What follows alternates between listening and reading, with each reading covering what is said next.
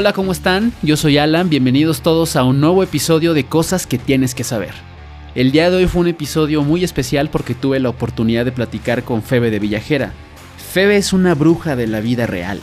Ella es suma sacerdotisa de tercer grado iniciada en el Coven Hayden Moon de Ontario y practicante activa de Wicca tradicional inglesa, donde ocupa el cargo de alta oficiante y es cofundadora. Es maestra y propietaria de la Escuela Activa de Magia Natural Wicca en la Ciudad de México desde 2018 y propietaria también de la tienda Wicca Pagana, parte de Quimera Bazar desde 2016. Este capítulo les va a encantar, de verdad, quédense y conozcan más sobre la brujería, sobre qué se puede, sobre qué no se puede hacer, sobre algunos mitos y leyendas y el alcance de la magia. Les va a encantar conocer a Febe.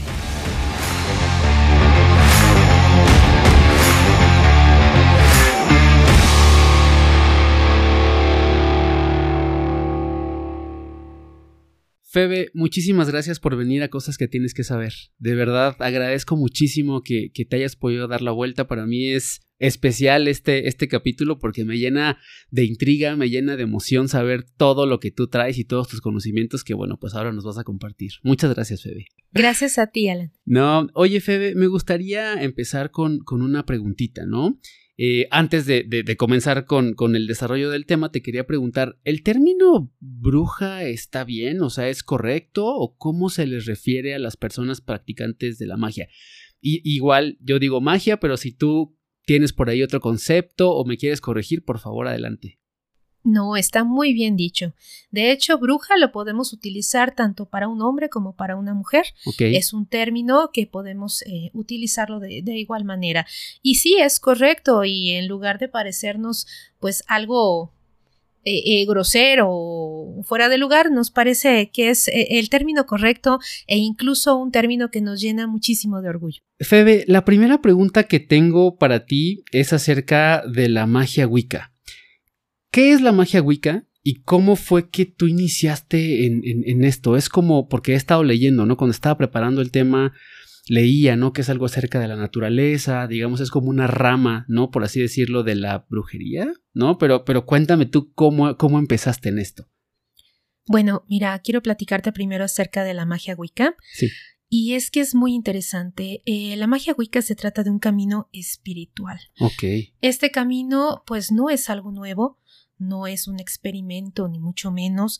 Este camino se basa justamente en los cultos de fertilidad eh, indoeuropeos que datan de la antigüedad, prácticamente desde el Paleolítico hasta poco antes de la proliferación del cristianismo. La Wicca justamente trata de reconstruir estos panteones, estas prácticas, estos ritos, obviamente bajo eh, la libertad que nos brindó los mediados del siglo XX, que es justamente cuando empieza a surgir este concepto. Y bueno, pues nuestra espiritualidad se trata justamente de llevar a la práctica, de llevar a la vida cotidiana eh, nuestra idea de comunión con los elementos, de comunión con la misma naturaleza y obviamente con los espíritus que la conforman. Somos eh, una, una religión, porque sí se le puede llamar así, una religión que cree en el espíritu y pues no solamente en el espíritu humano, sino en los espíritus de la naturaleza, los espíritus animales, minerales, etcétera, etcétera. Y por ejemplo, esto, mm, no, o sea, el que tú hayas elegido como este camino, viene de, de generación eh, de tu familia, ¿no? O lo heredaste de alguien, o, o, cómo fue que, que tú dijiste, quiero ir por este camino, ¿no? Bueno, mira, te voy a platicar en primer lugar, yo no soy la nieta de las brujas que no pudiste quemar. Yo en realidad soy nieta de señoras muy católicas. Ok, ok. Entonces, pues bueno, realmente lo único que yo sí traigo de familia es, es eh, pues parte la, la, partería y la curandería, ya que bueno, mis dos abuelas eh, fueron, mi abuela y mi bisabuela, fueron eh, parteras empíricas y enfermeras. Entonces, bueno, por ese lado digamos que hay, hay un poquito de ese conocimiento, pero pues bueno, no, realmente nadie en mi familia había roto el canon, por así decirlo, de las familias eh, católicas aquí en México. Oye, Febe, y por ejemplo, ¿cómo funciona em, o cómo funcionó para ti esta experiencia de de venir justo, ¿no? Si se puede decir como una familia tradicional y que tú hayas tomado ese camino, o sea, fue, fue difícil para ti, ¿no? O, o, cómo fue que tomaste esa decisión, o sea, fue de que investigaste antes y te llamó la atención esta práctica, o cómo, cómo fue ahí. Bueno, todas las rupturas, todos los momentos importantes de nuestra vida, a mí me gusta llamarle momentos liminales. Liminales. Que quiere decir que estamos de un estado al otro, estamos entre la puerta de algo importante, son duros. Todos estos cambios, esta, esta parte de la aceptación, esta parte de romper con las reglas, con las normas y lo establecido, siempre es duro. Pero bueno, eh, digamos que estamos en un momento bastante bueno para empezar a cambiar las cosas. Sí, sí, sí, sí. Y y yendo como por ese camino, ¿no? ¿Tú, tú crees que realmente una bruja nace o, se hace? Porque, ¿sabes, ¿sabes por qué te lo pregunto? Porque, no sé, o sea, tengo, tengo esta, esta creencia, esta percepción de que, de que siempre hay gente como que percibe más unas cosas que otras, ¿no? Siempre hay gente como más perceptiva, ¿no? Que, que como que capta las vibras de ciertas personas, ¿no? Y como que pareciera que tiene como un sexto sentido pareciera que solamente es como encaminarlos, digamos, a este, a este camino, ¿no? De, la magia. Eh, contigo, ¿cómo, ¿cómo fue? Bueno, mira, una bruja, y perdón que hable en femenino, en realidad, como dijimos, este término aplica tanto para hombres como para mujeres, eh, es una persona que en primer lugar tiene que tener una instrucción, no se puede ser una bruja de nacimiento, ni una bruja reencarnada, ni la reencarnación de una gran pitonisa. No, no, no, no, no. Esto sería tan equivocado como decir que yo por ser hija de arquitecto, pues mm. nací arquitecta. Claro. Obviamente que no. Tuve que tener una preparación y que esta preparación además estuviera avalada por un maestro. Igual pasa con la brujería, con la magia tradicional, con la magia wicca. Tenemos que tener detrás de nuestras inclinaciones, de nuestros propios talentos, como dices tú, de nuestras percepciones, de nuestras habilidades especiales, siempre una formación. Y la formación, especialmente en la magia tradicional wicca, tiene que ser heredada, por así decirlo, de alguien que ya haya sido formado. Por lo tanto, no podemos decir que como autoiniciados seamos sacerdotisas. En realidad, pues podemos ser entusiastas de esta tradición, pero tenemos que ser iniciados. Y, y en esta iniciación, o sea, ¿cómo, cómo, qué preparación o digamos, cuál es el proceso para que tú, eh, pues por así decirlo, te llamen una bruja, ¿no? Digamos como ya recibida. Te lo pregunto porque hace algunos capítulos hablamos, tuve un invitado que habló de la ayahuasca, ¿no? Y entonces él me contaba, ¿no? Que en realidad sí hay una preparación de ir a la selva amazónica, ¿no? Y entonces se prepara con otros chamanes y le enseñan y como que tiene un proceso como de universidad, por así decirlo, para convertirse en un chamán. ¿Cuál es el proceso para convertirse en una, en una bruja o en una sacerdotisa, como tú mencionaste hace ratito? Bueno, mira, eh, dentro de las cosas de las que podemos hablar abiertamente, te puedo decir que dentro de las ramas de la Wicca tradicional, la Wicca británica, pues en primer lugar eh, tienes que ser aceptado como novicio. Es como algo muy similar a lo que sucede en los noviciados religiosos. Esto es, eh, tú manifiestas tu deseo de aprender se necesita estar dispuestos a dar algo a cambio. Y estoy hablando de un intercambio energético que tiene que hacerse con todas las cosas que valen la pena. Estar dispuestos a dar en sacrificio tu tiempo, tu dedicación, tu esfuerzo. Mm, una vez que tú seas aceptado, que te ganes, digámoslo así, el título de dedicante, vas a dedicar justamente un año y un día de tu vida a prepararte, a obtener las nociones básicas, porque realmente el aprendizaje es continuo y nunca se termina. Eh, significa estudiar mucho y además estar dispuestos a reconocer que no lo sabemos todo y que cada vez estamos más lejos de saberlo. Entonces es eso, es entrar con mucha humildad y con eh, e, esta disposición a desaprender todo lo que ya traemos y abrirnos a conocimientos nuevos. Por lo tanto, este año y un día en el que recorremos esto que llamamos la rueda del año, que es nuestra medida de tiempo, pues bueno, vamos a tratar de aprender, de eh, relacionarnos intrínsecamente desde lo más profundo con este nuevo conocimiento. Un año y un día para aprender realmente es poco pero digámoslo así, es, es, el tiempo que se requiere para que nosotros podamos solicitar al joven madre, pues que se nos hagan las pruebas pertinentes para saber si estamos preparados y una vez que ellos así lo dictaminen, pues bueno, viene la iniciación. Existe la creencia errónea de que cuando nosotros nos acercamos por primera vez a una rueda de estudios, a un círculo de estudios, estamos iniciados. No, no, no, no, no. Esto sucede hasta después de un año y un día, cuando somos aceptados, cuando acabamos de conformidad esta, esta preparación cuando finalmente podemos ser iniciados. Nosotros eh, nos tomamos unos días fuera de la ciudad, es algo así muy parecido a un retiro espiritual, en donde pues nos concentramos en, absorber todo este conocimiento eh, y pues bueno, obviamente ahí es en donde vienen las, las grandes revelaciones, que obviamente pues eh, por el mismo carácter de nuestra religión, que es mistérico e iniciático, pues bueno, están únicamente reservadas para las personas que se están iniciando dentro de rituales y a partir de ese momento es cuando se les puede llamar a los dedicantes eh, iniciados y reciben el grado de sacerdotisas y brujas o sacerdotes y brujos, en este caso para hombres o para mujeres. Ok. Em, oye, Febe, cuando me decías de desaprender lo aprendido, ahorita estoy pensando, ¿no? En, en, esto que me decías y bueno, al final todos, eh, o bueno, hay una gran parte, bueno, te hablo por mí, ¿no? Yo pues nací, ¿no? Y crecí en una familia católica tradicional, ¿no? Y como que, digamos, vas, pues vas avanzando en la vida aprendiendo justamente lo que te enseña, pues tus papás, ¿no? Este, un ser todopoderoso, ¿no? Que hay, este, no sé, eh, vida después de la muerte, ¿no? Y que al final, pues Dios te va a recibir, etcétera. Cuando te refieres a desaprender lo aprendido, te, te, refieres justo como a ver la vida como desde otro, desde otro camino y no necesariamente eso que aprendemos en una familia católica tradicional o como, no, es como para saber a qué te referías. Exactamente. Fíjate que ahí hay justamente como que otro momento muy importante. Cuando nosotros eh, vamos desaprendiendo, cuando nos vamos desapegando de estas bases que recibimos y que, bueno, pues obviamente aquí en México prácticamente todos estamos bautizados en la fe cristiana, en la fe católica. Es, es, duro también, realmente Es, es, es, es, algo muy, muy, eh, hasta traumático, te puedo decir. Yo les digo a, a mis compañeras, a mis hermanas, que de repente te vuelves como huérfana es, esto que te quiten el suelo y no sepas de dónde agarrarte, porque apenas estás empezando, apenas estás en pañales y a veces te falla la fe. De pronto llega el momento en el que, por ejemplo, empieza a temblar. Claro.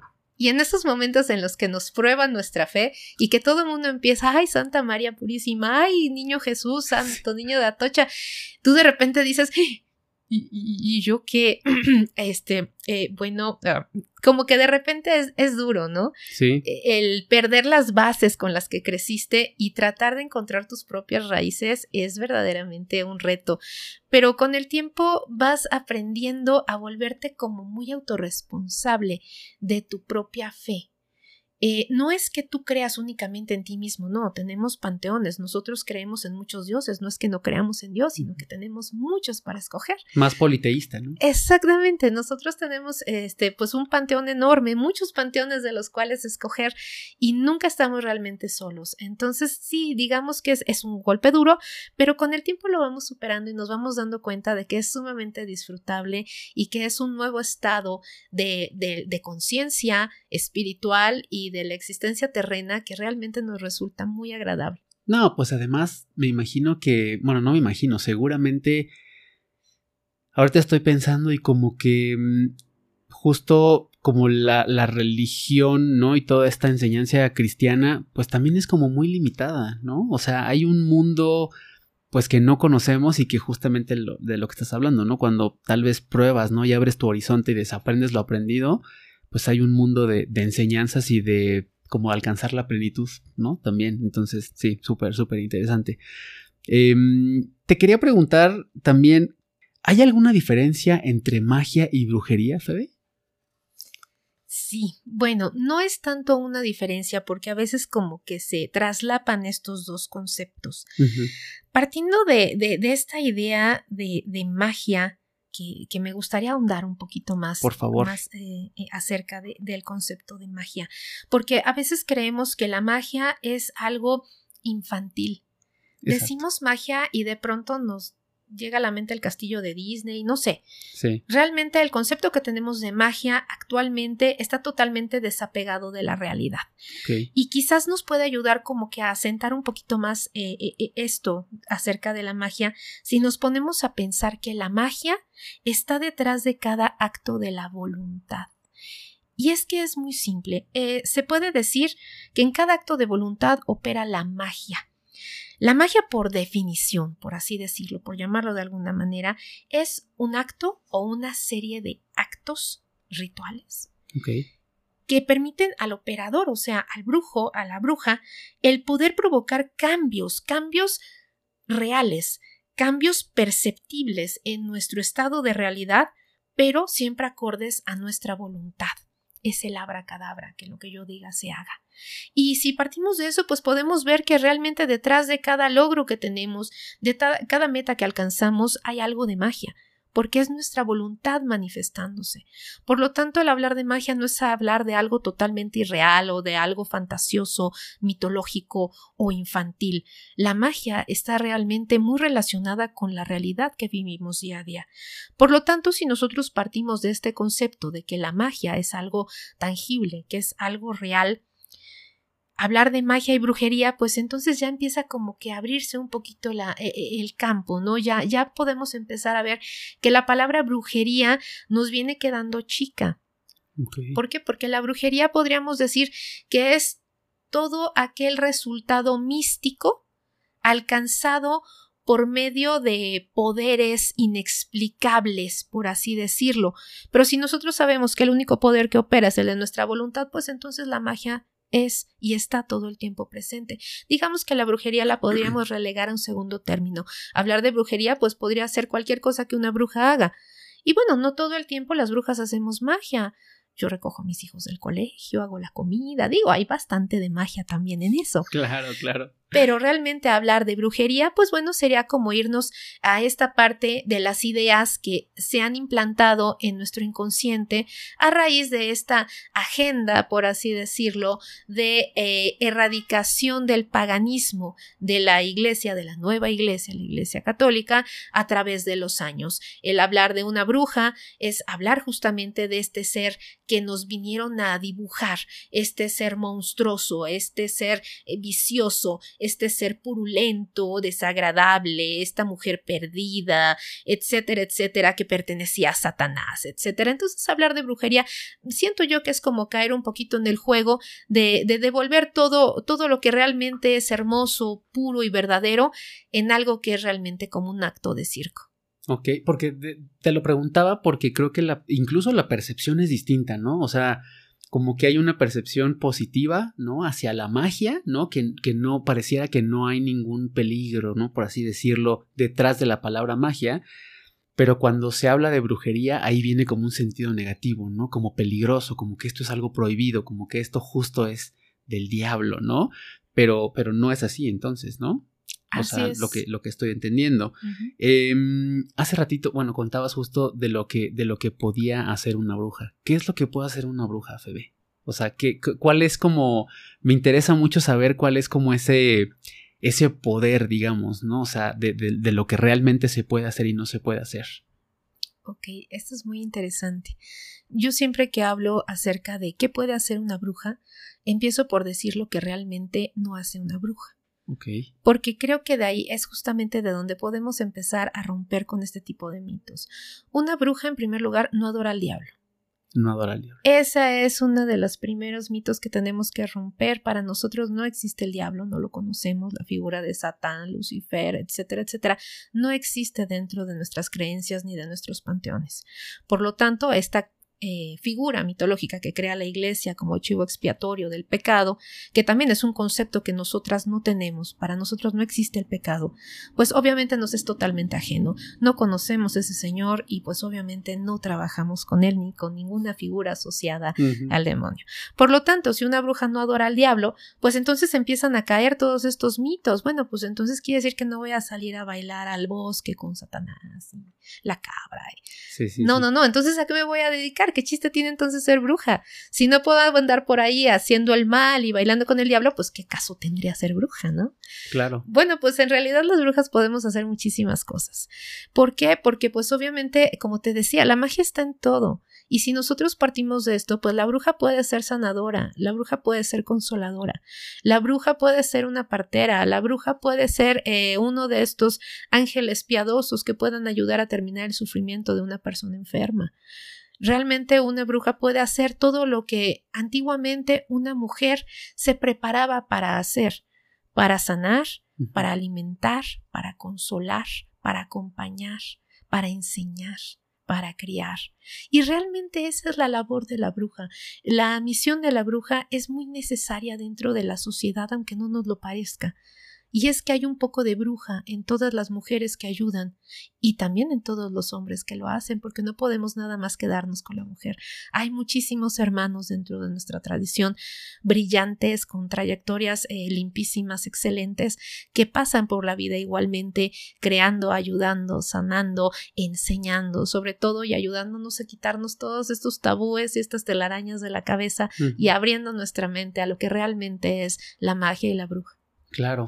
Y, y si habláramos, por ejemplo, de la magia, ¿no? ¿Cuáles dirías tú que son, por ejemplo, como los, los alcances de la magia? Fíjate, el otro día estaba leyendo eh, un, un, texto que decía que justo como, pues como el objetivo de la magia, de algún hechizo, ¿no? De, de, de, de, todo esto es que las cosas coincidan al favor de la persona que lo está haciendo, ¿no? O sea, de eso se trata la magia.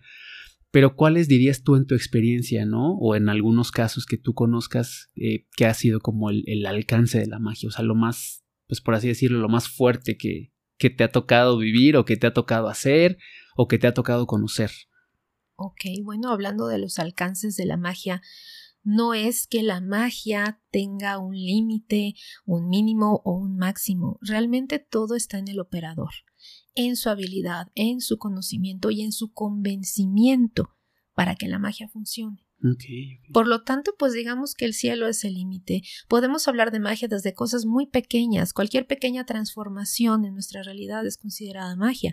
Pero si hablamos de grandes cosas, bueno, pues no hace más que falta recordar todo esto que se dice acerca de cómo los brujos y brujas eh, en Alemania apoyaron al partido nazi y que muchos de sus triunfos y de los pues ahora sí que, que, que, todos los cataclismos que causaron en su época se lo deben a la magia. De esto, pues obviamente nunca vamos a estar totalmente seguros, pero los que creemos en esto sabemos que es una posibilidad, que es una realidad. Entonces, realmente para la magia no hay límites. Y si hablamos acerca de los alcances en cuanto a bondad o maldad dentro de la magia, acerca de los colores de la magia, que ese es como un concepto que está muy de moda, ¿no? Hablar de magia blanca, hablar de magia negra, magia rosa, magia roja, magia de la mano derecha, de la mano izquierda, etcétera, etcétera. Pues todo está en la conciencia de quien lo opera. Realmente no hay magia negra. Hay brujos negros y hay conciencias negras y hay voluntades muy negras. Entonces realmente a la magia no la podemos culpar como no se puede culpar a la naturaleza. Digamos que eso es como un paralelo que siempre establecemos, ¿no? En la naturaleza no existe bondad y maldad. No podemos decir que un terremoto sea malvado, porque no existe una intención malvada. La naturaleza carece de bondad o maldad. Simplemente hay luz y hay oscuridad, que digamos que es lo que nosotros percibimos de estos hechos de la naturaleza. La magia es igual. La magia opera para quien la sepa utilizar y por lo tanto la magia toma el matiz de quien la está ejecutando. Oye, pero sí hay varios tipos, pues ahora que dices de la magia, a lo mejor la magia es una, pero sí hay, por ejemplo, magia más dañina que otra, por así decirlo, o hay gente que lo utiliza, sí, es un hecho que hay gente que lo utiliza para dañar, claro, ¿no? O para hacer que, ciertas cosas pasen. Em, por ejemplo, ahorita pensaba en, no sé, a mí en algún momento también investigué muchísimo del palomayomba, ¿no? Que es una cosa, o sea, que yo cuando le estaba leyendo, ¿no? Y incluso le escuchaba unos podcasts, se me ponía la piel chinita, ¿no? O sea, de los alcances y de lo malo, no sé si sea la palabra, que puede llegar a ser. O sea, si es un hecho que existe esto, Febe. Claro, claro que sí, y también hay que estar preparados para esto. Dar tus pasos dentro del mundo de la magia, dentro del mundo espiritual porque vamos a hablar ahora de espíritus, que es justamente, eh, pues digamos que la raíz de todo este, eh, esto que tú me comentas, de las cosas malas que llegan a suceder, de esas cosas que todos sabemos, que todos oímos, que pocos creemos, pero que en realidad le da como una dimensión muy real a la magia, ¿no? Que nos hace temerle. Eh, sí, sí, sí es posible, sí es posible. ¿Por qué? Porque no solamente existe eh, el egoísmo dentro del operador, dentro del brujo o la bruja, sino que también nos podemos valer, por así decirlo, de espíritus del bajo astral o del alto astral. Y pues obviamente ellos se inclinan ya sea o al amor en el alto astral o al egoísmo en el bajo astral. Y por lo tanto son capaces de ayudar a llevar a cabo cualquiera de estos tipos de trabajo. Y es algo muy real, es algo pues ahora sí que a todos nos consta, todos habremos escuchado en algún momento de algo muy, muy real al respecto. Y es justamente en esos casos cuando decimos, la magia, ah, caray, pues sí, puede ser que haya algo de cierto en eso, ¿no? Incluso los más escépticos. Sí, no, o sea, yo, yo, por ejemplo, tengo una, bueno, tengo un amigo que en algún momento de su vida estuvo perdidamente, yo creo que enamorado se queda corto, ¿no? De una chica. Eh, o sea, perdió la cordura totalmente, ¿no? Y entonces, este, sus papás eran de un, de un pueblo en Guerrero y siempre tuvieron como esta teoría de que tenía un amarre, ¿no? Y de que estaba trabajado.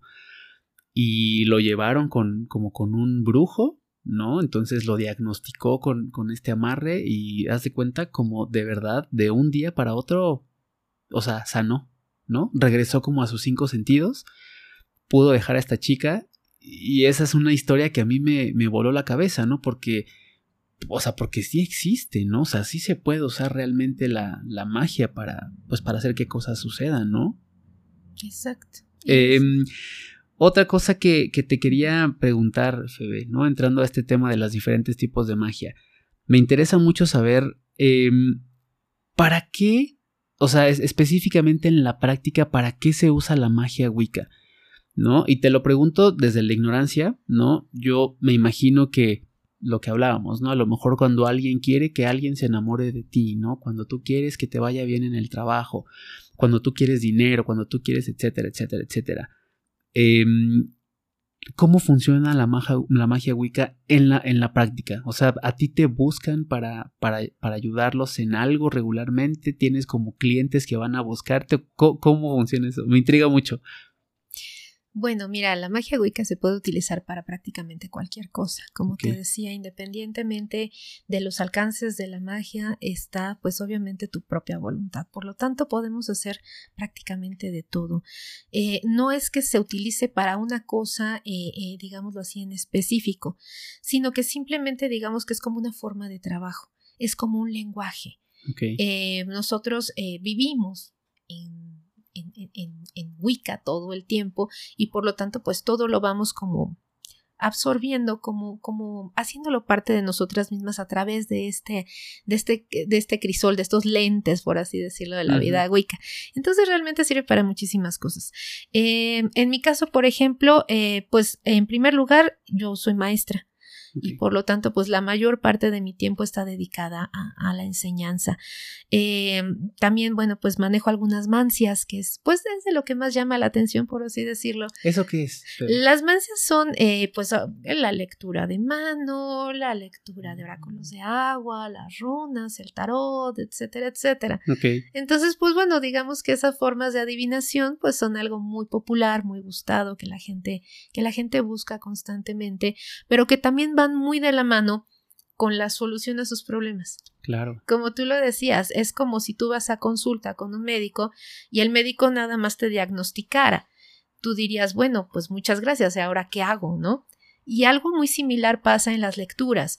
Cuando las eh, personas se acercan a mí para una lectura de tarot, por ejemplo, y lo hacen constantemente cada mes o cada seis meses, etcétera, etcétera, pues ellos buscan que paralelamente a estas lecturas, en donde pues exploramos realmente las causas de lo que le está sucediendo, eh, pues busquen eh, que les brinde algún tipo de apoyo para poder solucionar estas situaciones que los aquejan.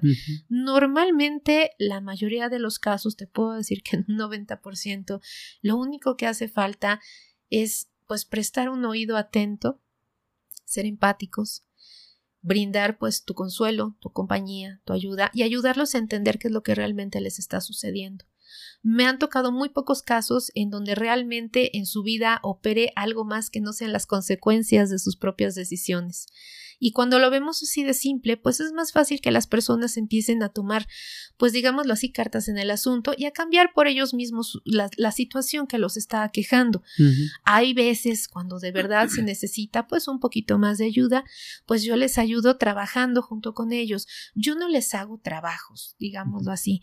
Yo no voy y le digo te voy a hacer una velación y te voy a quitar. No, no, no, para nada. Yo al contrario, yo lo que trato es que las personas resuelvan por sí mismos sus problemas y si tienen necesidad de un empujoncito más, pues les ayudo dirigiendo algún ritual para su propia eh, autoayuda.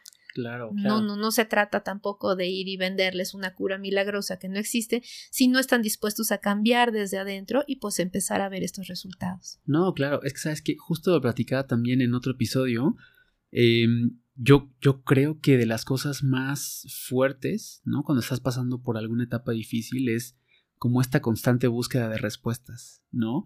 Y yo contaba en, en otro capítulo que en algún momento de mi vida pues quería este, encontrar respuestas, ¿no? Y fui a que me leyeran la mano, fui a que me leyeran el tarot, fui con una persona que hablaba con los ángeles, ¿no? Los caracoles, o sea, pero cuando estás en ese, mm, pues como en esa situación, es muy... Eh, quieres buscar las respuestas y, todo te hace sentido, ¿no? O sea, como que es muy fácil, como digamos, eh, pues sí, como tomarte muy en serio esos, esos, eh, digamos, como el diagnóstico que te dan y de ahí pues buscar tu propio camino. Esto, esto que tú me decías, Febe, de que también haces este tipo de cosas, ¿son parte de la Wicca o es algo que tú aprendiste aparte o, o hay cómo, cómo funciona eso? Digamos que es parte como de las habilidades que se espera que tengamos eh, las brujas, por así decirlo.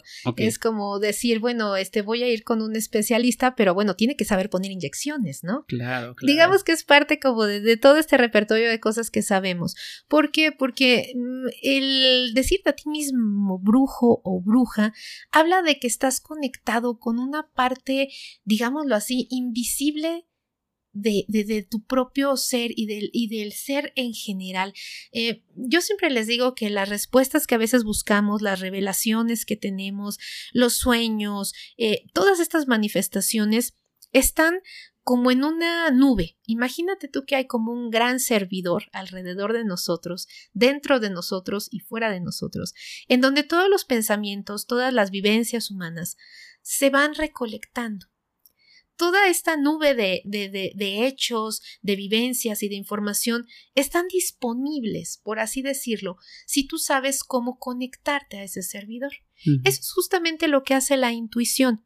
Nosotros lo que hacemos es estar, vibrar, por así decirlo, existir o no sé cómo llamarle, en una frecuencia que nos permite accesar a esa nube de información y obtener eh, respuestas, manifestaciones, visiones, eh, a veces este, mensajes auditivos, etcétera, etcétera, simple y sencillamente porque estamos preparados, listos y acostumbrados a escuchar. Y todos lo podríamos hacer, pero nos hace falta ese, ese saltito de fe, ese romper la barrera de lo que nosotros creemos que es real y que es correcto porque así nos educaron. Si de repente llega tu hijo, como me ha pasado a mí, y me dice, este, tuve un desdoblamiento astral y fui y vi y esto y lo otro, la mayoría de los papás que dirían, ay, sí, nene, ven, vamos a que te medique el psiquiatra, vamos. Claro, claro. Pero nosotros no, nosotros decimos, ay, no me digas, hijo, a ver, cuéntame. E, estar preparado a recibir esos mensajes nos hace propensos a recibirlos. Igualmente, nosotros decimos que parte de ser bruja es estar conectados, digámoslo así, a ese servidor, y perdón que use esos términos tan, comunes, pero digamos que es una forma de ejemplificarlo. Nosotros accesamos ese servidor por medio, por ejemplo, de los oráculos, como es el tarot, como son las runas. mediante símbolos, mediante signos que nosotros vemos, podemos interpretar esa información que está ahí disponible. Podemos interpretar, por ejemplo, un rostro. Podemos interpretar los sueños, propios o ajenos. Y no es que nosotros tengamos, digámoslo así, superpoderes, ni mucho menos, simplemente digamos que estamos esperando y, tratando de captar esas señales, todo, toda esa información que está disponible para cualquiera de nosotros. Oye, Febe, ah, está súper interesante. Quiero hacerte una pregunta. Eh, eh, eh, la primera pregunta es, tengo dos. ¿Esto que me estás contando tiene algo que ver con conectar a lo mejor con gente que ya no está en este mundo? O sea, ¿te ha tocado, por ejemplo, en estos oráculos, ¿no? O en, estas prácticas em, conectar con algún familiar que falleció, ¿no? Y a lo mejor darle algún mensaje a la familia o eso. ¿Te, ha pasado? Sí. Eh, bueno, yo en especial soy clariaudiente. Ah, Quiere decir que escucho. un poco más de eso. Eh, pues digamos que es como una habilidad. Ah, eh, desarrollada con los años que se trata de, de, escuchar. Yo recibo mensajes auditivos y a veces son muy claros, otras veces no son tan claros, pero digamos que eh, a veces sirven, a veces no sirven. Es como si nosotros quisiéramos descifrar de una radio de estas que había antes de onda corta, este, estar viendo ver qué frecuencia agarras y tratar de hacer sentido a lo que estás escuchando. A veces es complicado, pero bueno, digámoslo así que en el mundo espiritual las cosas nunca son simples. En el mundo espiritual las cosas nunca son como estamos acostumbradas a verlas escucharlas. Entonces, pues con un poquito de paciencia y de práctica podemos recibir mensajes muy interesantes. Me sucede a mí a menudo y me gustaría poder eh, digámoslo así, utilizarlo para algo más práctico que únicamente asustarme, porque a veces sí me asusto mucho. Eh, aunque tenga experiencia en esto, de todas formas, hay veces que sí. ¿Por qué? O sea, ¿cómo son? tienes mi atención completa, me intriga muchísimo. Mira, por ejemplo, a mí me pasa mucho que de repente entre la vigilia y el sueño, esta, esta línea delgadita en la que estamos medio despiertos, medio dormidos, es cuando recibo los mensajes. Y me pasa muchas veces que, por ejemplo, de repente son mensajes como muy, muy queditos, muy mínimos, y acompañados de imágenes, etcétera. Pero hay veces que son muy fuertes. Me acuerdo mucho una vez que sí me asustó porque estaba yo a punto de despertarme y oí una voz de hombre, pero era un hombre norteño. Y me habló con toda claridad y a un volumen muy fuerte. Tanto así que yo dije, ay, ¿qué es esto? Me acuerdo muy bien que me dijo, Buenas noches, pero así en este tono. Buenas noches. Me llamo fulano de tal y de tal. Me levantaron en el kilómetro no sé qué de la carretera aquí y allá, allá, allá. Dígales que ya no me busquen. Y yo me quedé así helada porque dije, nunca me voy a acordar de todo esto, ¿me lo podría repetir, por favor, señor? Entonces, de repente sí, sí son cosas como que, uy, sí te choquean mucho, ¿no? No estás preparado para ese tipo de cosas, porque aunque vivas en el camino y en la vida wicca y en la vida mágica, de repente sí como ser humano sí te llega y te, asusta, ¿no? Entonces, hay mensajes así muy fuertes, hay veces que los espíritus, hay que aprender a diferenciar los espíritus, son... Eh, dirían las abuelitas chocarreros. Sí, sí, sí. Y de repente me despiertan y me dicen así quedito, se va a morir tu mamá. Y yo me quedo así, ¡Ah! mi mamá, no, mi mamá, ¿por qué mi mamá? No, entonces aprendes a, a, entender que hay veces que los espíritus lo único que quieren es llamar tu atención. Y hay veces que sí te quieren dar un mensaje claro. Y hay que tener pues como que los pies este, bien plantados y la sangre bien fría para poder discernir que, cuáles son los mensajes que vale la pena conservar y los que de plano hay que olvidarlos y seguir de largo. ¿Y siempre te pasó eso? O sea, ¿siempre tuviste como este, este sentido desarrollado o fue reciente o, o desde que empezaste en este camino de la Wicca? Fíjate que algo que nos pasa mucho a todos, y, y, voy a generalizar, es que cuando nosotros somos pequeños somos muy proclives a recibir este tipo de mensajes. ¿Por qué? Porque no tenemos, digámoslo así, formado un criterio. Y este criterio este, está muy, mm, ¿cómo te podría decir? Eh, los dados están muy cargados. ¿Por qué? Porque nuestros papás nos dicen que oír voces es de gente loca, que ese tipo de cosas son del diablo, que no te debería de pasar, que te van a llevar al psiquiatra, etcétera, etcétera. Entonces nosotros vamos bloqueándonos y vámonos cerrando. Llegan de repente mis alumnas que quieren estudiar tarot o runas, etcétera, y me dicen, es que me, me, como me han dicho, me cerraron mi tercer ojo. Yo, ¿cómo es eso? Sí, es que mi abuelita fue con una bruja, un no sé qué, un practicante y, me cerraron el tercer ojo porque yo veía muertos, porque yo oía mensajes. Yo decía, oye, qué bárbara tu abuelita, no inventes, o sea, eso es verdaderamente un don maravilloso y, y el poderlo... Eh, pues alimentar en los niños y encaminar para que no tengan miedo y que además puedan ser de utilidad en la vida, pues sería fantástico. Pero en cambio, pues obviamente toda esta cultura con la que nacemos y con la que crecemos, pues nos obliga a, no hacerle caso, a pasarlo por alto y, echarlo en saco roto finalmente. Pues sí, sí, sí, siempre como que, como no es algo, digamos, comúnmente aceptado, siempre se bloquea, ¿no? Por, por, sí, en este caso por los papás o por las abuelas. Y la otra pregunta que te quería hacer, Febe, es em, el tema de las plantas, ¿no? Te, escuchaba por ahí en otro podcast hablando como del poder de las plantas, ¿no? Recuerdo mucho una historia que contaste como del floripondio, ¿es? ¿No? Y pensando en que la Wicca pues tiene todo este tema de la naturaleza, seguro tú conoces este pues todo el poder de las plantas. Sí realmente son muy poderosas, Febe, o sea, sí, yo, yo no tengo tengo cero experiencia y cero conocimiento de qué tan poderosa puede llegar a ser una planta, pero me gustaría preguntarte justo qué tan poderosa puede ser una planta y cuáles son los tipos o, los, o las más fuertes, por así decirlo. Bueno, pues mira, realmente si nosotros nos remitimos a que la herbolaria fue la base de la eh, medicina actual, de la eh, perdón, se me fue el nombre. De la medicina como eh, moderna, ¿no? Exactamente, sí, de la farmacéutica, pues podemos decir que en la naturaleza se encuentra absolutamente todo, todos los bienes y todos los males. Yo creo que también en ese sentido es que se le empezó a tener como un miedo reverencial a las brujas, a las curanderas, porque si ellas tenían el poder de dar la salud, pues intrínseco estaba el poder de quitarla. Y por lo tanto ahí es donde se empieza como a mitificar, ¿no? La figura de la curandera, de la sanadora, de la hierbera. Y pues bueno, las plantas obviamente eh, les debemos todo, todo en el mundo mineral, en el mundo vegetal, todas las respuestas, todas las curas, todo está allí. Entonces realmente, eh, digámoslo así, es, es, es, es, intrínseco a las plantas este poder, pero más que nada nosotros desde el punto de vista de la Wicca lo entendemos como... Nosotros somos animistas. Cada planta tiene un espíritu y por lo tanto hay que conectar con ese espíritu para poder aprovechar, digámoslo así, al máximo el poder de cada una de las especies. Eh, para esto se necesita conocimiento. Es por eso que no creemos que alguien autodenominado brujo pues sea capaz de de, de repente llegar y, brindar una cura, una sanación, porque pues no conoce realmente el elemento con el que está trabajando. Hay que saber, hay que buscar, hay que investigar, hay que formarse. Por lo tanto, pues te digo, entre más sabemos, más seguros estamos de que ignoramos muchísimas cosas.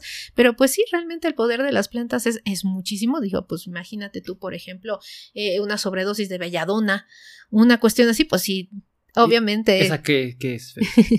no, no conozco nada. No, no te preocupes. Eh, la belladona es una planta que es un vasoconstrictor. Por lo tanto, pues imagínate una subida de presión, un ataque mm. cardíaco, pues bueno, ahí, sí estaríamos hablando de un poder fabuloso de las plantas.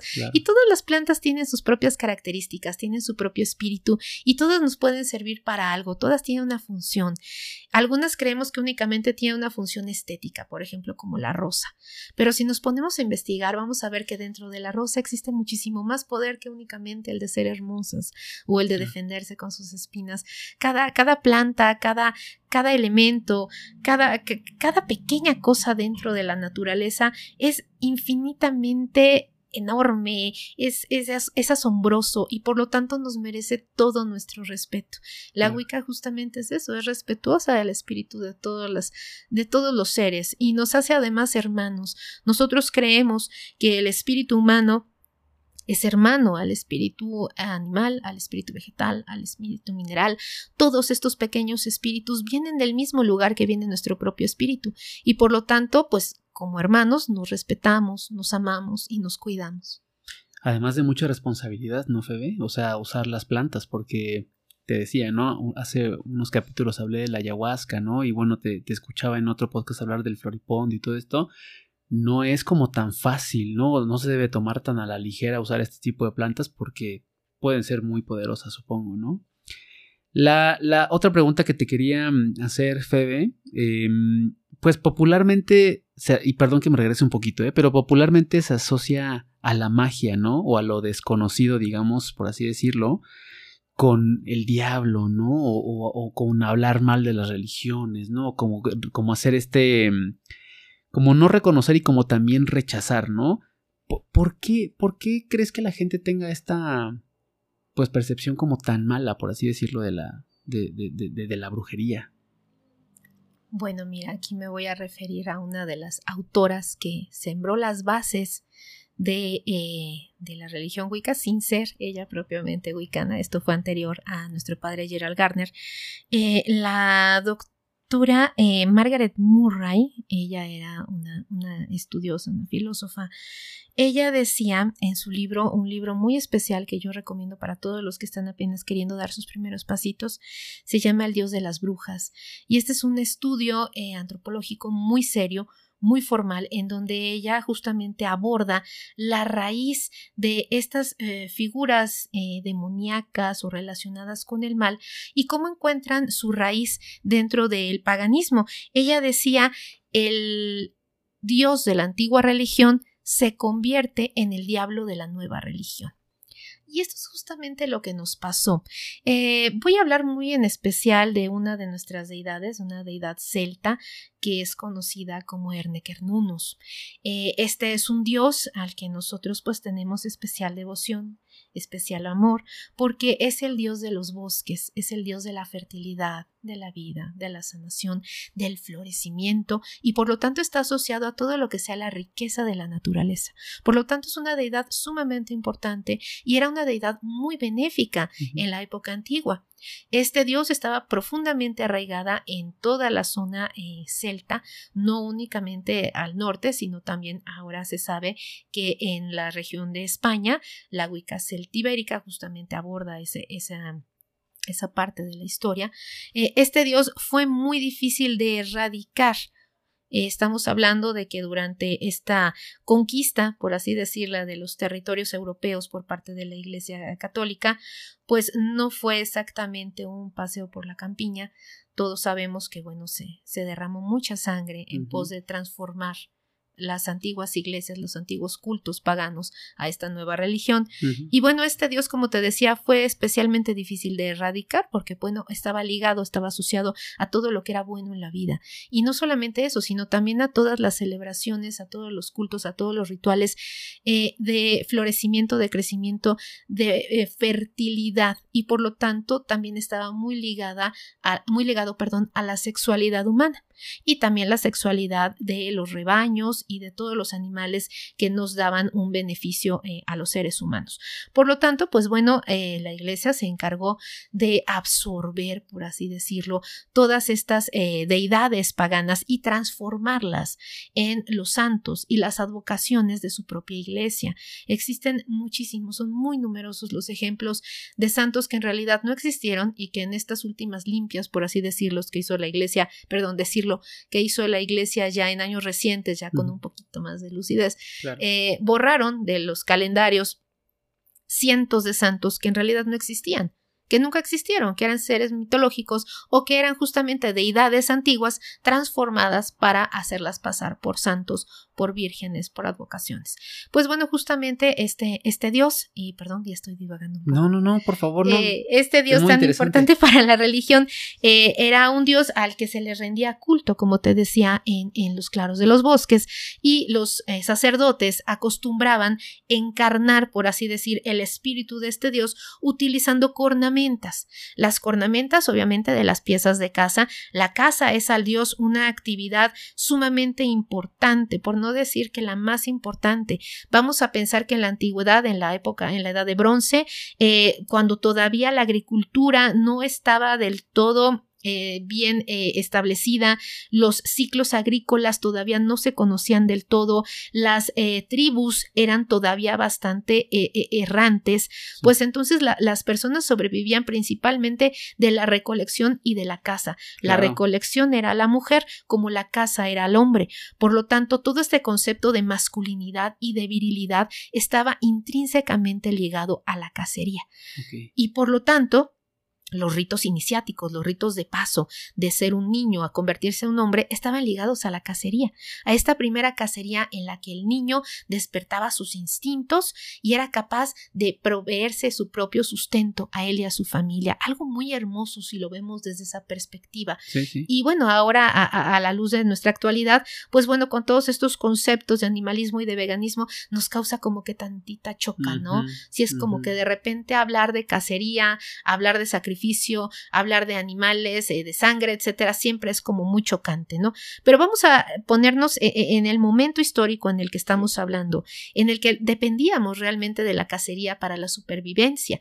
En ese momento los sacerdotes llevaban a cabo sus rituales, digámoslo así, ataviados a, la manera en la que ellos representaban al dios de la casa. Era un dios astado, un dios cornudo. Y justamente este tipo de cornamenta cambiaba dependiendo de la región. A veces era una cornamenta de cabra, a veces era de un toro, a veces era de un ciervo, que digamos que es el más representativo de Ernest Hernundus. Y eh, justamente la Iglesia Católica, al ver esta eh, proliferación de esta adoración a esta figura astada, a este cornudo, pues lo transforma directamente en el macho cabrío que conocemos ahora como eh, la figura del diablo. Es por eso que el diablo es a cuernos como Angelito es a aureola, ¿no? así de simple. y es justamente esta pues, ¿cómo te podría decir? E, esta transformación, la que viene a darle al traste, por así decirlo, a la concepción de las cosas que tenemos dentro de la Wicca, como que todo es eh, magia lunar y magia amorosa, etcétera, y de repente empiezan los chicos a aprender un poco más y vamos haciendo como que introspección, y de repente se topan con un dios cornudo y es como que el choque. Como un shock pues no que no adorábamos al diablo, ¿qué es eso? pues no, realmente no es el diablo, es nuestra propia deidad que los católicos transformaron en el diablo, pero bueno, de eso a que sea el diablo, pues dista. Sí, no, hay, hay un camino muy largo. Qué interesante, no lo había pensado de esa, de esa manera, pero sí tienes, tienes toda la razón. Fede, para, para ir concluyendo, tengo un par de preguntas. Em, estaba leyendo un, un, un artículo súper bueno de la BBC sobre, digamos, la violencia extrema que de manera histórica han vivido las brujas, ¿no? Y leía que entre los años 1400 y 1715 fueron asesinadas entre 80.000 y 100.000 brujas, ¿no? Em, hay muchos historiadores, ¿no? Que aseguran que, que, que, bueno, digamos, se dice que por encima de estos supuestos poderes sobrenaturales, malvados que supuestamente tenían, ellos argumentan que realmente las mataban por ser mujeres, ¿no? O sea, siempre hubo como esta persecución, por así decirlo. Sin entrar mucho en, este detalle, ¿no? De, de, este problema tan grave que tenemos en el país hoy actualmente, ¿tú te has sentido atacada por dedicarte a la brujería en algún momento? O sea, ¿ha sido difícil para ti? Bueno, mira, en la actualidad es muchísimo más fácil. Okay. Estamos viviendo un momento brujil como nunca se había visto, en el que gracias a esta apertura y, y digámoslo así, a, este pues no sé cómo llamarle, popularización de la figura de la bruja, ahora es bien visto. Esto no pasaba hace algunos años. Eh, muy especialmente, eh, pues alrededor de los mediados de los noventas, que es cuando empieza aquí en México a, a, oírse hablar de la Wicca, cuando empieza a haber este, personas eh, preparadas aquí en México, cuando empieza a haber escuelas, digamos que son como los primeros pasos que da México eh, eh, en cuanto a la magia wicca, pues era súper mal visto. O sea, yo tengo recuerdos horribles de la secundaria porque el simple hecho de colgarte un pentáculo o de saber cosas que las demás personas no sabían, hablar de temas que normalmente no se hablaban, etcétera, pues sí era como echarte la soga al cuello. Era mal visto, te alienaba y pues sí, realmente sí te puedo decir que la pasé muy mal mis, mis primeros años, hasta que pues poco a poco fue encontrando un lugar. Y también la sociedad se fue abriendo. Afortunadamente vivimos un momento de mucha, de mucha apertura, de mucha libertad, pero sobre todo también de muchas ganas de entender al otro ya no estamos tanto en el puesto como de juzgar, sino de entender, de trascender, de tocar al otro. Y creo que eso nos ayuda muchísimo, y no nada más a la Wicca, a todas las religiones.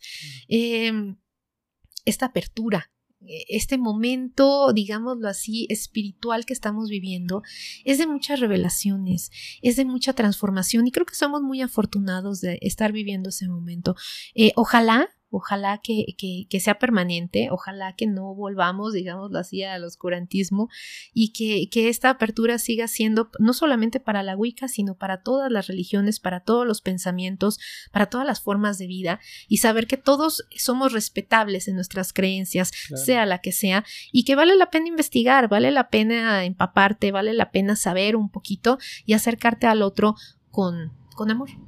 Sí, claro, no, pues mientras yo siempre he dicho que que, mientras más chiquito sea tu marco de referencia o tus conocimientos, tu opinión siempre va a ser pues muy limitada, ¿no? Entonces, mientras más conozcas, vas a poder pues siempre tener pues justo este marco mucho más amplio.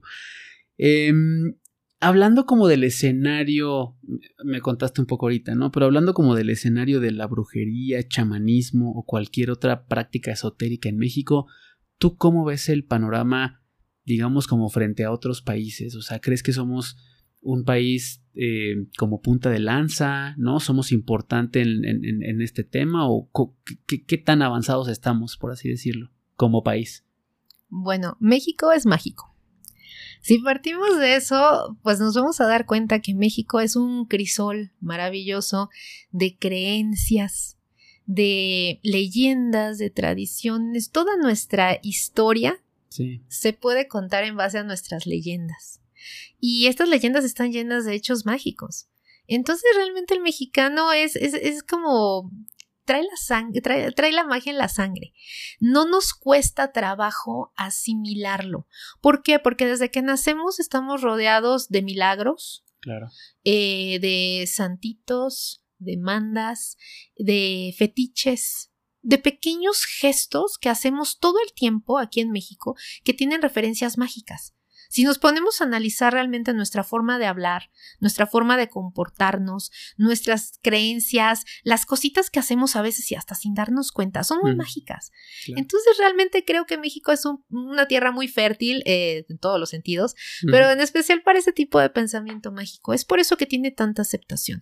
Ahora, es difícil en el aspecto de que dentro de que estamos dispuestos a creer en la magia, de repente somos como demasiado crédulos tendemos como a aceptar muy pronto las cosas sin haber investigado antes. Es por eso que es como medio preocupante de pronto que haya esta, eh, eh, em, esta moda por la magia de todo tipo de magia. como tú lo decías, por ejemplo, eh, en todas las tradiciones, este, eh, eh, afro, por así decirlo, eh, palo mayombe, este, todo, vudú, santería, todo esto está teniendo un boom, verdaderamente. O sea, tú lo ves por todos lados y no es que esté mal, pero simplemente la proliferación de estas ideas sin un trasfondo, sin una verdadera investigación, sin un verdadero conocimiento, es peligroso. Es peligroso porque en primer lugar no sabemos realmente lo que estamos haciendo. No conocemos los alcances, como tú dices, porque son cosas que hay que tratar con seriedad. Es la religión de otra persona. Son sus creencias. Y, y, pues ahora sí que a partir de esto no podemos nosotros como empezar a jugar con las cosas. Y yo realmente veo que la gente lo toma mucho a broma o lo toma muy a la ligera, ¿no? Eh, ellos creen que iniciarse en una religión de este, de este tipo es algo fácil, que vas y pagas y ya eres, ¿no? Eh, no, no, no es así, no es así. Hay mucho, mucho, mucho de fondo. Nosotras tenemos un dicho en nuestra escuela que es, para ser, no hay que parecer, hay que saber. Porque está de moda vestirte de brujo, de bruja, tomarte una sesión súper chic aquí con tu caldero, con mucho humito morado, y ya se sienten que son brujas y sacerdotisas. Y, y está bien, ¿no? Qué padre que tengas ese interés, qué padre que te guste la magia. Pero ojo, hay que estudiar mucho, hay que saber mucho y sobre todo hay que tomártelo con muchísima seriedad. Digo, desde el punto de vista de que es una religión, pues ahí nos cambia totalmente eh, eh, la percepción. Tenemos que ser muy realistas y muy respetuosos. Claro, claro, claro, no totalmente. Em, y como última pregunta, Febe, eh, ¿qué, le aconsejarías a las personas que quieren dedicarse a esto? ¿No? O sea, ¿cómo pueden por ahí comenzar un camino en la brujería? Bueno, pues justamente ahondando un poquito en lo que decíamos, creo yo que lo primero, lo más importante es informarse. Informarse. Informarse, porque a veces llegamos con un concepto muy diferente de lo que realmente es, en específico te lo digo desde el punto de vista de la Wicca. De repente llegan chicas, chicos que quieren iniciarse y tienen una idea totalmente irreal acerca de lo que es el estudio de la Wicca. Eh, a lo mejor se imaginan que es como nos lo presentan las series de Netflix, ¿no? Y no es así. En realidad es, es, un, eh, es un trabajo espiritual muy arduo, es una reprogramación mental muy difícil, es mucho, mucho estudio, es mucha seriedad, es mucha constancia, mucho sacrificio y pocos somos o son los que están dispuestos a dar digámoslo así, todo ese tiempo, toda esa seriedad y tu sacrificio. Así que lo primero que yo te podría decir es buscar referencias, fuentes confiables. No nos vamos a ir a TikTok a buscar qué es la Wicca tenemos que referirnos a los libros. Hay autores muy serios, hay verdaderas... Eh, joyas, por así decirlo, que son libros que escribieron los padres de la Wicca, los predecesores de los padres de la Wicca, que hay que, hay que realmente leerlos con interés y con el afán de, de, abrirnos y de aprender y de entender. La Wicca no es lo que uno quiere que sea, la Wicca ya es. La Wicca no nos la inventamos. Entre menos le inventemos a la Wicca, más la vamos a poder entender. Si hay bases. Eso de que, ay, no hay una sola práctica que sea la correcta y yo puedo vivir la Wicca como quiera, no es cierto, eso no es Wicca. Si quieres ser verdaderamente Wicca tradicional, británica, con tu linaje, con eh, tus tres grados, pues no hay que inventar, ya está inventado. Entonces acércate a las personas correctas, acércate a los libros correctos, vete a la fuente y tómatelo con mucha seriedad. ¿Y en México hay muchas escuelas, Febe? Desafortunadamente hay muchas. ¿Más de las que quisiéramos? sí, sí, lo que pasa es como te digo, o sea, realmente se ha tomado como muy a la ligera. Entonces nos encontramos con que hay escuelas que realmente lo que te venden es la experiencia brujil. Y está bien, digo, porque realmente no tienes por qué comprometerte al 100 si no quieres hacerlo. Puedes ir y tomar una clase de varita mágica y al día siguiente una de duendes y hadas y con eso quedarte porque pues a lo mejor no quieres realmente trascender, ¿no? Solo vivir la experiencia. Exactamente. Y está bien, o sea, cada quien es libre de, de, de, de, absorber, de aprender y de experimentar lo que más le guste, ¿no? Pero si realmente buscas una formación, una verdadera mm, digámoslo así, un verdadero camino de vida, pues sí tienes que acercarte a, a escuelas formales, a escuelas serias. Claro, claro, claro. Febe, se nos fue el tiempo súper rápido. ¿Algo más que quieras agregar? No, pues nada más agradecerte, agradecerte mucho este espacio, este tiempo y pues bueno, decirles que, que la magia está ahí, está dentro de nosotros, no hay que buscarla muy lejos, la magia está dentro, eh, dentro de nosotros, nosotros la provocamos, nosotros la, la, la, encauzamos y que no tengan miedo de acercarse a los caminos que nos parecen a veces misteriosos o, solitarios, a veces ese es el mejor camino. Claro, no, no, no, Febe, el, el agradecimiento es mío, el gusto es mío, de verdad.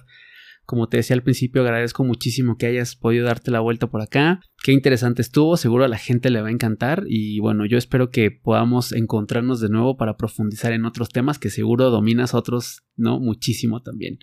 Un placer.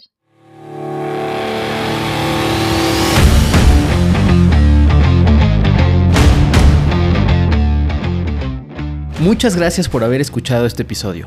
Si te gustó, ayúdame a compartirlo con tus amigos.